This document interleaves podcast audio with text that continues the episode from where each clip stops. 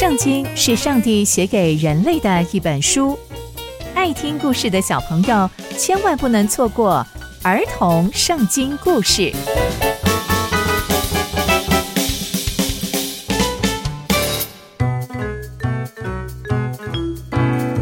各位亲爱的大朋友、小朋友们，大家好，我是佩珊姐姐。小朋友们，今天佩珊姐姐要跟大家分享的故事是献殿典礼的献祭。我们在前一集中知道，所罗门王代表以色列百姓向神献殿，并且献上祷告。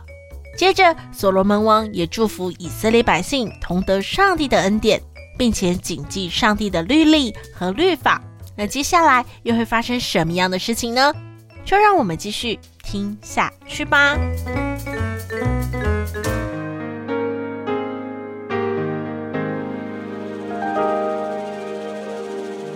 在献殿的尾声，所罗门王跟所有跟他在一起的以色列人呐、都在上帝面前献祭。所罗门王向耶和华献了平安祭，有两万两千头牛，还有十二万只羊。这样，所罗门王跟以色列众人就在那里为上帝的殿举办了奉献典礼。但那一天呐、因为耶和华面前的这个铜祭坛太小。容不下燔祭、素祭和平安祭的脂肪，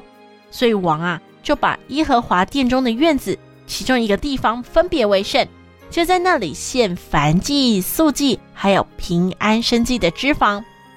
在那个时候啊，所罗门王从哈马口直到埃及小河的以色列人都在神面前举办盛大的集会，他们总共守了七天，再七天，所以总共是十四天哦。可是，在第八天的时候啊，王就遣散了众人，所以众人呢祝福过所罗门王之后啊，就高高兴兴的回到家中了，因为他们真实的看见上帝向他仆人大卫，还有他的子民，就是以色列民所施的一切恩惠，心里面啊都非常的心满意足，也非常非常的开心，所以他们就在一起待了十四天。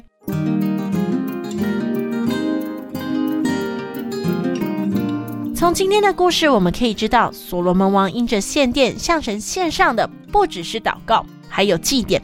并且在圣殿在那里待了十四天，以色列百姓才欢欢喜喜的回家去了，因为他们都知道上帝恩待以色列百姓，这也提醒了我们这些祭典的重要性。我们在教会中每年都会庆祝复活节、圣诞节，可是啊，有一些人就会觉得。我们都知道复活节跟圣诞节的意义，那为什么还要庆祝呢？其实啊，不单是传福音给那些还没有认识上帝的新朋友而已，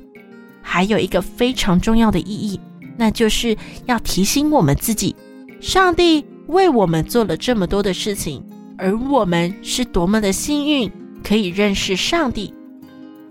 小朋友们，佩珊姐姐也要提醒大家。这些节日不单只是交换礼物或是享受大餐的节日而已哦，更是上帝为我们行了许多奇妙事的日子。我们也要在这些节日的时候，思想一下上帝的恩典，还有上帝在我们的生命中所做的奇妙事哦。刚刚佩珊姐姐分享的故事都在圣经里面哦，期待我们继续聆听上帝的故事。我们下次见喽。拜拜。